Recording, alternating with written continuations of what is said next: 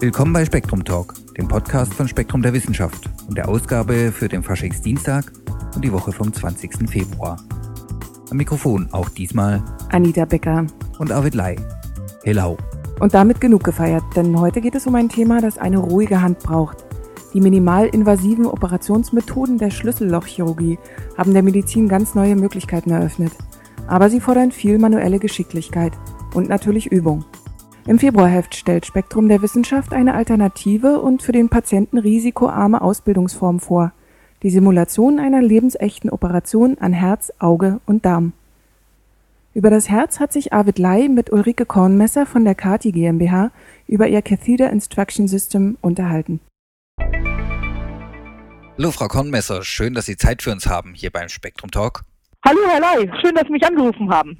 Bei der medizinischen Simulation hat sich in den letzten Jahren einiges getan. Können Sie uns etwas über die Ziele sagen? Ja, also ähm, in der medizinischen Simulation hat sich in den letzten Jahren sehr viel getan, ähm, sowohl jetzt von der technischen Seite als auch von der medizinischen Seite. Also man muss zum einen sagen, ähm, Simulation hat ja fast immer so als bisschen als, als Vater der Simulation wird immer die Luftfahrt angesehen, die ja zwischenzeitlich sehr, sehr weit entwickelt ist. Und in der Medizin ist jetzt auch in den letzten Jahren die Simulation von der technischen Seite her so weit möglich, dass es auf der einen Seite bezahlbar ist. Ein Flugsimulator kostet über 20 Millionen Euro. Und Sie können sich vorstellen, das ist natürlich für einen Simulator in der Medizin nicht akzeptabel. Also insofern ist die Entwicklung schnellerer Rechner in, letzten, in den letzten Jahren natürlich ausschlaggebend dafür, dass man auch eine bezahlbare Simulation in der Medizin hat. Und auf der anderen Seite ist auch die Akzeptanz von den Medizinern mittlerweile, die Simulation einzusetzen, gestiegen. Genau wie bei den Piloten im Anfang des Jahrhunderts äh, oder ja, bis in die 60er Jahre rein noch sehr viel Widerstand gegen Simulationstraining war, hat sich das auch bei den Medizinern ist lange Zeit und selbst jetzt noch ein bisschen Widerstand gegen diese Simulation gewesen.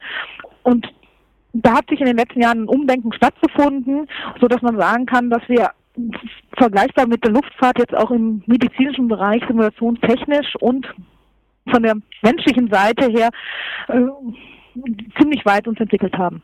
Sie konzentrieren sich mit Katia auf eine ganz bestimmte Operation. Ähm, ja, also wir selber, wir machen nur medizinische Simulation ähm, im Angiografiebereich, im Moment im Coronarbereich, also Herzinfarkt äh, oder Coronar-Ballondilatation, Stentdilatation, äh, bekannte Begriffe. Ähm, wir sind auch dabei, jetzt im Radiologiebereich, also äh, Karotestenting äh, und in diesen Bereichen zu expandieren, aber prinzipiell machen wir nur Röntgendurchleuchtung mit Kontrastmittel, was Angiografie heißt. Für die Hörer, die die Operation nicht kennen, können Sie uns kurz beschreiben, worum es dabei geht? Also vom Prinzip geht es darum, dass die Herzkranzgefäße, also jetzt im Koronarbereich, das sind die Gefäße, die den Herzmuskel mit Blut versorgen, an irgendwelchen Stellen verengt oder gar verstopft, also verstopft wäre es dann ein akuter Myokardinfarkt sind. Dadurch wird bestimmte Bereiche des Herzes schlechter oder gar nicht durchblutet, was zu einem Ausfall diese Bereiche führt und wenn das natürlich ein sehr großer Bereich des Herzens ist, ähm, arbeitet das Herz nicht mehr und man stirbt dann am Herzinfarkt. Wenn man diese Verengungen rechtzeitig bemerkt oder wenn man den Herzinfarkt rechtzeitig bemerkt, dann kann man diese Verengungen wieder weiten. Dazu fügt man entweder über die Leiste oder über den Arm ein dünnes Röhrchen, ein Katheter ein. Der wird dann durch die Aorta oder durch die Armarterie ähm, bis ähm, vor die Herzklappe geschoben und dort zweigen die Herzkranzgefäße ab, zwei Stück, eine rechte und eine linke. In, dieses, ähm, in diese Abzweigung wird dieser dünne Katheter reingeschoben und dann wird über diesen Katheter, äh, also durch diesen Katheter durch, ein Draht geschoben. Ähm, und mit diesem Draht, das ist ein sehr weicher Draht, äh, geht man durch die Herzkranzgefäße durch, durch die Engstelle. Also ähm, es, es ist schwer zu beschreiben. Also man schlängelt sich durch die Herzkranzgefäße durch, durch die Engstelle durch und über diesen Draht wird dann ein äh, anderer Katheter geschoben, also so wie ein, äh, ja, das heißt Führungsdraht, weil dieser Draht wirklich so eine Führungsschiene ist und über diesen Führungsdraht wird dann der Ballonkatheter geschoben und der in der Engstelle kann man sich vorstellen, wie so ein Tunnel, der verschüttet ist, wird das, der Ballon aufgeblasen die, die Engstelle wird dabei in die Wand reingepresst und entweder man setzt noch einen kleinen Stand, das ist ein kleines Gitter, das auch ähm, das Gefäß offen bleibt oder man macht es nur mit einem Ballon, dann würde man nur von der Ballondilatation sprechen, dass diese Stelle offen bleibt und anschließend entfernt man alle Geräte. Das Schwierige dabei ist, dass Sie das Ganze irgendwie ja kontrollieren müssen. Und kontrollieren heißt in unserem Falle mit Röntgenstrahlung.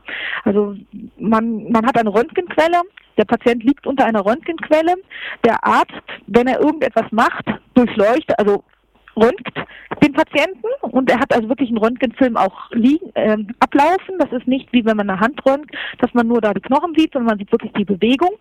Und äh, die zweite Schwierigkeit ist eben, dass das Blut, also die Gefäße sind ja mit Blut gefüllt, sich leider nicht von der Umgebung, also von dem restlichen Gewebe abheben, weil das besteht ja auch nur aus Wasser.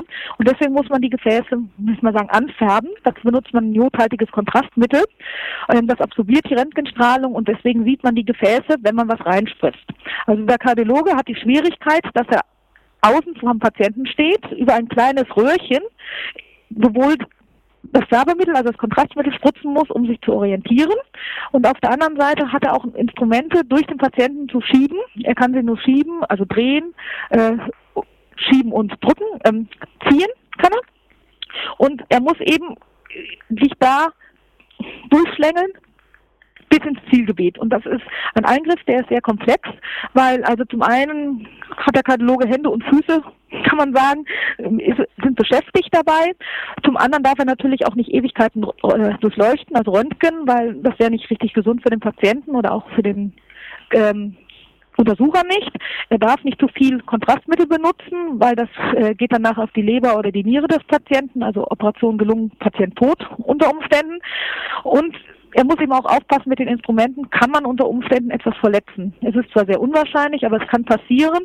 Also er muss auch ein Verständnis dafür haben, was er tut. Und eine Röntgensicht ist ja nicht das, was man alltäglich hat. Es ist keine 3D-Sicht, sondern ich muss mal sagen, es ist ein grau und grau Bild, ein zweidimensionales Bild und die Vorstellung einfach wirklich, wie sieht die ganze Sache dreidimensional aus, an welcher Stelle muss ich drehen, äh, wie muss ich die Instrumente bewegen und wo muss ich wirklich hin, das erfordert sehr, sehr viel Übung. Okay, dass hier am virtuellen Patienten trainiert wird, das ist ja mehr als beruhigend. Gleichzeitig muss doch die realistische Umsetzung enorm schwierig sein. Wie sieht es zum Beispiel mit der Simulation von Widerständen aus? Vom Prinzip ist es, wir haben Modelle, also dreidimensionale Modelle äh, der Gefäße, die wir in unserer Simulation verwenden. Und äh, in diesen Modellen berechnen wir dann die Lage von unserem, zum Beispiel vom Katheter oder vom Draht. Und je nach äh, Dadurch wissen wir, möchte ich mal sagen, an welchen Stellen dann der Draht Reibung mit der Wand hat. Und äh, dann braucht man da eben äh, aus, aus diesen aus diesen Zahlen, die wir äh, da mathematisch bekommen, äh, die setzen wir dann eben in, in Reibung um, die dann der äh, Kardiologe an den Instrumenten spürt. Das ist ja enorm. Was gehört denn sonst noch zu einer realistischen Illusion? Also das Wichtigste natürlich ist, ähm, dass man ein realistisches Umfeld hat. Weil, also ich meine, Sie können sich vorstellen, ein Flugsimulator von Microsoft ist natürlich eine nette Sache. Aber ähm, Sie haben einen Joystick dort, Sie haben eventuell eine Tastatur und kein Mensch, der bei Microsoft die Sachen äh, landen und starten kann, wird ein richtiges Flugzeug landen und starten können. Und genauso ist es auch bei uns. Wichtig ist, dass der Kardiologe den Eindruck hat, er ist im Katheterlabor, also dass er wirklich ein Patienten, in unserem Falle ist das ein sehr angenehmer Patient, es ist nämlich nur ein Dummy, der keinen Ton von sich gibt, sich auch nicht bewegt. Er hat einen Patienten vor sich liegen, er hat die Instrumente wie in der Realität, er schiebt sie in den Patienten, in den Dummy hinein und dort, ab dort übernehmen wir. Also außen übernimmt, ähm, hat der Kardiologe das richtige Umfeld. Und äh, er hat auch richtig ein Fußpedal wie im Herzkatheterlabor, wo er draufdrückt und solange er da draufdrückt, durchleuchtet er virtuell, also er sieht dann auch wirklich, dass sich unsere Röntgenberechnung auf dem Monitor sich auch ändert und dass wir, wenn er den Draht zum Beispiel reinschiebt oder den Katheter, dann sieht man den auch wirklich auf dem Monitor, dass er ihn reinschiebt. Aber eben nur, solange das leuchtet. Und das Wichtige eben dabei ist, dass er dieselben Handgriffe macht in der Simulation wie in der Wirklichkeit, weil es bringt gar nichts, ihm zu sagen, drück dreimal auf die Maus, dann hast du jetzt das Kontrastmittel reingespritzt und in der Wirklichkeit ist die erste Frage, die dann natürlich jemand macht, wo ist meine Maus? Und in Wirklichkeit hat er eine Spritze, um was reinzuspritzen. Frau Konmesser, Sie sind der Traum des Wirtschaftsstandorts Deutschland. Promotion zum Thema raus aus der Uni und rein in die Selbstständigkeit. Wie war dieser Weg für Sie? Ähm, also am Anfang muss ich gleich gestehen, ich wollte eigentlich nie in meinem Leben selbstständig werden. Ähm, ich bin es jetzt doch geworden und ich kann nicht ganz genau sagen, warum und an welcher Stelle. Ähm, ich habe eigentlich die Promotion in diesem Thema damit angefangen, dass ich wusste, es ist eine tolle Sache und ähm, es ist prima und es wird eigentlich in der Mottenkiste verstauben, wie viele tolle Ideen, äh, weil letztendlich interessiert sich keiner dann dafür. Und ähm, irgendwann haben wir dann doch im Laufe der Zeit festgestellt, dass doch die Akzeptanz eben auch von der Medizinerseite steigt und dass sie durchaus daran auch Interesse haben. Und das war natürlich dann für uns so der erste Anschlag, darüber mal nachzudenken, ja, also vielleicht lässt man es doch nicht danach verstauben, sondern setzt es dann als Geschäftsmodell um. Ähm, das habe ich dann auch getan. Die, die, Entscheidung ist so 2002 gefallen, also 2003, Mitte 2003 haben wir dann auch die Firma dabei äh, gegründet. Bekamen Sie Unterstützung von Seiten der Uni? Nicht direkt von der Seite der Uni, sondern vom Land Baden-Württemberg. Da gibt es ein sehr, also in meinen Augen ein sehr gutes Förderprogramm für Leute, die direkt von der Universität kommen, also sei es Promotion, aber auch von der Dip äh, Diplomantenseite. Man bekommt nämlich, ähm, also wenn man den nach Geschäftsmodell vorstellt und Sie finden das auch überzeugend, also es wird nicht alles gefördert, dann haben wir, und ich glaube, das Programm läuft immer noch, es heißt Programm Junge Innovatoren, von der Universität, vom Land Baden-Württemberg für zwei Jahre lang eine halbe Stelle gesponsert bekommen. Wir waren zwei Gründer, also haben wir für zwei Jahre für zwei Personen eine halbe Stelle gesponsert bekommen. Und das ist eine ganz, ganz wichtige Sache. Ähm, wir haben die Möglichkeit gehabt, weiterhin in den Räumen der Universität zu sitzen, die Infrastruktur der Universität zu benutzen, ähm, muss man sagen, ein bisschen Know-how-Austausch mit der Universität zu haben. Das ist eine sehr wichtige Sache. Ähm, wenn man eine Firma gründet, dann gibt es eine Menge anderer Sachen, um die man sich kümmern muss und man hat oft gar keine Zeit, richtig am in der Entwicklung weiter zu bleiben. Und da ist es prima, wenn man, muss man sagen, ein, zwei Räume weitergehen kann, äh, um dort einfach mal nachzufragen, äh, hast du für das oder das eine Idee, wie könnte man das umsetzen? Und äh, das hat uns sehr, sehr viel geholfen, weil äh, also zum einen hat man eben in den ersten Jahren nicht die Frage, wie finanziere ich mich, aber zum anderen auch beim Kunden ein gewisses Vertrauen, weil ähm, wenn man Newcomer ist, dann wird man von allen erstmal Gibt es die Firma überhaupt noch morgen oder in einem Jahr? Äh, wenn ich dort was kaufe, wenn ich mit der zusammenarbeite, lohnt sich das überhaupt noch? Und wenn wir denen sagen konnten, wir haben eine Finanzierung für zwei Jahre jetzt gesichert und äh, selbst wenn ihr uns jetzt nicht im nächsten Monat auszahlt, sind wir nicht pleite, weil wir haben die Rechner Gott sei Dank von der Uni bekommen, da müssen wir nichts abbezahlen, dann schafft das schon sehr großes Vertrauen in den Kunden in eine neue Firma.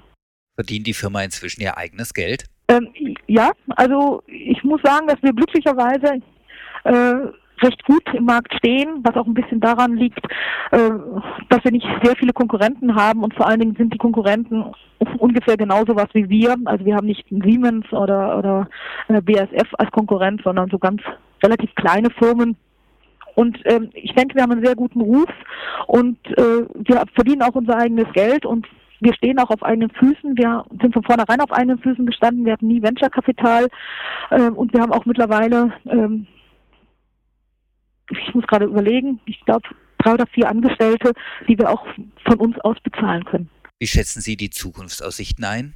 Also ich denke, die Zukunft wird immer besser, ähm, weil die, die Akzeptanz auf der Medizinerseite wächst und wächst. Die Notwendigkeit, man sieht immer mehr ein, dass man das auch wirklich machen muss. Ähm, die Eingriffe werden immer komplexer. So vor, vor 15 Jahren hat man nur die großen Gefäße behandelt. Mittlerweile behandelt man auch sehr, sehr kleine Gefäße. Vor 15 Jahren hat man noch eher zum Bypass, also das ist zum operativen Überbrücken der Engstelle gegriffen. Heutzutage äh, spenden die Kardiologen fast alles, was ihnen in die Finger kommt. Ähm, es gibt viele Leute, ähm, die werden älter, die Patienten, die haben oft mehr Gefäßerkrankungen, dass man also, wenn man schon mal einen Stent gesetzt hat, dann nochmal rein muss. Das ist natürlich eine zusätzliche Schwierigkeit, wenn man einen Stent passieren muss. Ähm, also es, es wird komplexer und damit steigt natürlich auch die Notwendigkeit, dass man das trainieren kann und üben kann. Und es ist relativ gut, möchte ich auch sagen, dass es langsam steigt. Also das jetzt im Moment ist unsere Zielgruppe sind die Anfänger, aber wir wachsen natürlich auch von unserer Seite, von der Entwicklungsseite her. Und äh, wenn die mit uns zusammen mitwachsen, können wir ihnen auch in ein paar Jahren komplexere Eingriffe bieten. Und äh, solange nicht irgendwo ganz, ganz schlimm gespart wird, weil das wird ja wie ich das Gefühl habe, vor allen Dingen in der Ausbildung, äh, sondern wenn, wenn sich irgendwann mal auch die Politik einsieht oder auch die Krankenkassen einsehen, dass es doch ein bisschen mehr spart, wenn man äh, die äh, Kardiologen oder die Ärzte allgemein vorher trainiert und danach nicht die Folgekosten für Behandlungsfehler oder für falsche Behandlungen tragen muss, ähm, dann sehe ich unsere Zukunft sehr optimistisch. Das scheint ein sehr spannender Markt zu sein. Frau Kornmesser, ich danke für dieses Gespräch und drücke Ihnen die Daumen. Ja, ich bedanke mich auch für Ihren Anruf. Gut zu wissen, dass es für diese Operation inzwischen eine patientenschonende Trainingsmöglichkeit gibt. Mehr zum Thema erfahren Sie im Februarheft von Spektrum der Wissenschaft. Und nun kommen wir zu einer Buchrezension von Spektrum Direkt. Affenstarke Leistung. Eine Rezension von Ann-Christine Ebert zu Affen in der Wildnis von Ingo Arndt. Wurden Sie im Eifer des Gefechtes schon einmal des Affentheaters bezichtigt? Waren Sie beleidigt oder haben Sie ob dieser Unerhörtheit danach vielleicht sogar empört den Raum verlassen, weil ein Affentheater nun wahrlich unter Ihrer Würde liegt? Vielleicht ist das Buch Affen der Wildnis von Ingo Arndt und Fritz Janschke das Richtige für Sie, Ihnen ein wenig Gelassenheit schenken, wenn das nächste Mal dieser Vorwurf fällt.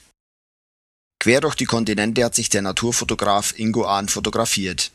Von Süd- und Mittelamerika über Afrika und Indien bis nach Ost- und Südostasien begleitete ihn seine Kamera, um unsere nächsten Verwandten in ihrer ureigenen Heimat vor die Linse zu bekommen. Umrahmt von einführenden Texten des Zoologen und Autoren Fritz Janschke und untermalt von Bildunterschriften des Fotografen bekommen zwölf Reisen und acht Affenarten ein nicht nur in Bildern sprechendes Gesicht. Ein Monumentalwerk hält man da in den Händen. Monumental schwer und monumental gerade noch nicht unhandlich. Und blickt schon auf der Titelseite einem japanischen Rotgesicht-Makaken ins Gesicht, der schwer macht, das Buch wegzulegen. Es ist ein einfaches Buch. Der theoretische Input beschränkt sich aufs Mindeste. Die Texte sind einfach und kompakt gehalten, führen kapitelweise in das Leben derjenigen Affen ein, die in der Folge porträtiert werden. Nicht lehren, sondern erzählen soll das Buch, nicht menschliche Wissenschaft dozieren, sondern Geschichten aus dem praktischen Affenalltag präsentieren. Da imponieren in den Bergregenwäldern Ruandas und Ugandas Silberrückengorillas, andernorts grasen Blutbrustpaviane genannte Geladas die Hochebenen Äthiopiens ab, machen in Tansania betagte Schimpansen ein Mittagsschläfchen, kraxeln, faxeln und tüfteln Orang-Utans im Regenwald von Borneo oder jagen Klammeraffen durch die luftigen Höhen der Regenwälder Costa Ricas. Die indischen Hanuman-Languren führen wiederum ein Sozialleben, das nur auf den ersten Blick friedlich scheint. Ganze 26 Monate dauert die Legislaturperiode eines Familienoberhauptes im Durchschnitt, bevor er von seinem Nachfolger aus dem Amt gejagt wird. Nicht zu vergessen die roten Uakaris, die dem Karneval in Rio entsprungen sein könnten, würden sie mit ihrem roten Fell und ihrem noch röteren Gesicht nicht das Amazonasbecken unsicher machen Sie spielen, sie lausen, sie kämpfen, sie schmausen, sie schlafen, sie frieren, sie spielen, sie erfinden. Und sie werden bei all dem von Ingo Ahn fotografiert. Doch möchte man an dem Buch etwas kritisieren, dann dies. Die Bilduntertitel, mit denen Ingo Ahn das Entstehen der einzelnen Bilder untermalt, wirken manchmal etwas unbeholfen. Und auch der sprachlichen Hintergrundinformation von Fritz Janschke könnte man manchmal ein wenig mehr der Eleganz und Lebendigkeit wünschen, die in den Bildern so gerne von Baum zu Baum springt. Es ist alles korrekt, es ist alles verständlich, aber zuweilen wirkt die Sprache ein wenig plump, könnte in aller angemessenen Schlichtheit ein wenig schlanker sein. Beides tut der Qualität des Buchs jedoch keinerlei Abbruch, denn das Buch lebt nicht vom Text, sondern von den Bildern, und die sprechen Wände aus dem täglichen Leben der Affenwelt.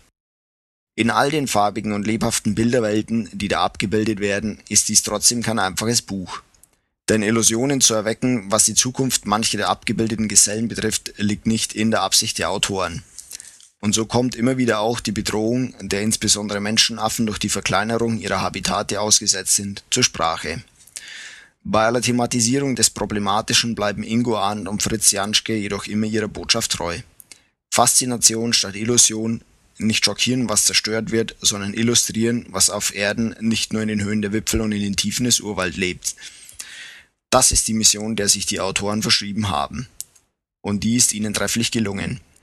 Nach ausschweifenden Blättern in diesem Buch kann man nicht umhin, sich ein bisschen mehr Affentheater in dieser Welt zu wünschen. Fazit, man muss Affen mögen, um an diesem Buch Gefallen zu finden. Wer das tut, sich vielleicht auch freut an dem Spiegelbild der Evolution, das einem auf allen Seiten entgegenblickt, der wird seine wahre Freude an diesem absolut empfehlenswerten Werk haben. Damit zu den Nachrichten aus der Redaktion von Spektrum Direkt, gelesen vom Chefredakteur Richard Zinken.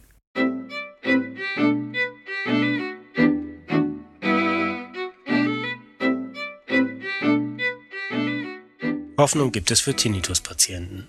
US-Forscher haben mit tiefen Tönen, die über einen ganz normalen MP3-Player abgespielt wurden, das quälende Ohrgeräusch bei Tinnitus zeitweise unterdrücken können. Fangang Zeng und seine Kollegen von der Universität von Kalifornien in Irvine machten diese Entdeckung bei der Behandlung eines Patienten, der an einem konstant auftretenden Mittelton litt, der periodisch noch von einem höheren Ton im Frequenzbereich zwischen 4000 und 8000 Hertz überlagert wurde Zunächst hatten sie vor, das Ohrgeräusch des Patienten über ein Innenohrimplantat mit einem hochfrequenten Ton zu maskieren, wie es gelegentlich in der Tinnitus-Therapie versucht wird.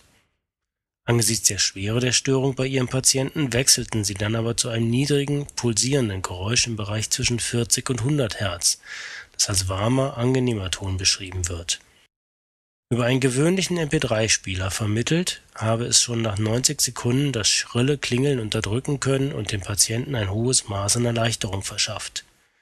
Nun soll der tiefe Ton über das Implantat den Tinnitus dauerhaft lindern. Tinnitus kann infolge von Verletzungen, Infektionen oder auch zu hoher Lärmbelastung entstehen und auf einem oder beiden Ohren auftreten. Obwohl es zu den häufigsten Hörstörungen zählt, ist noch sehr wenig über die Grundlagen bekannt und auch die Behandlung gestaltet sich schwierig bei akutem Tinnitus erhalten die Patienten Infusionen mit durchblutungsfördernden Medikamenten, bei chronischem Verlauf helfen Entspannungstechniken und Übungen, mit denen die Betroffenen lernen, die Geräusche möglichst auszublenden. Außerdem können Rauschgeneratoren das Pfeifen und Klingeln überdecken. Und es gibt Neuigkeiten aus der Antarktis unter den etwa ein Kilometer dicken Williams- und Mercer-Eisströmen in der Westantarktis sind Forscher auf ein ausgedehntes Netz von Seen und Wasserströmen gestoßen. Als Schmiermittel können sich solche Wasservorkommen entscheidend auf die Geschwindigkeit der Eisströme auswirken. Helen Fricker vom Scripps-Institut für Ozeanographie und ihre Kollegen hatten Daten des Satelliten IceSat ausgewertet, der vertikale Oberflächenbewegungen im Zentimeterbereich nachweisen kann in den Jahren 2003 bis 2006 waren die Instrumente des Laseraltimeters zehnmal auf die Region gerichtet. In 14 Gebieten stellten die Wissenschaftler Hebungen und Senkungen fest, deren Ursache sie in einströmendem bzw. abfließendem Wasser unter den Eisflächen sehen. Unter dem Burns-Eisstrom verlor ein riesiger, bis dahin unbekannter See von 10 mal 30 Kilometern Fläche nun als Engelhardt-See benannt, in den drei Beobachtungsjahren etwa zwei Milliarden Kubikmeter Wasser, was ungefähr dem Volumen des Chiemsees entspricht. Die Eisoberfläche hatte sich dabei um neun Meter abgesenkt. Ein weiterer, damit nicht verbundener See füllte sich dagegen kontinuierlich mit etwa 1,2 Milliarden Kubikmetern. In einem dritten See ähnlicher Größe registrierte das Altimeter zunächst eine Hebung, dann eine Senkung Insgesamt nahm das Wasservolumen in dem System, den isolierten Engelhardt-See ausgenommen, um 1,6 Milliarden Kubikmeter zu. Einen Zusammenhang mit der Geschwindigkeit der Eisströme oder der Stabilität des Eisschäfes konnten die Forscher bislang nicht feststellen. Bisher sind mindestens 145 Seen unter den Eisflächen der Antarktis bekannt.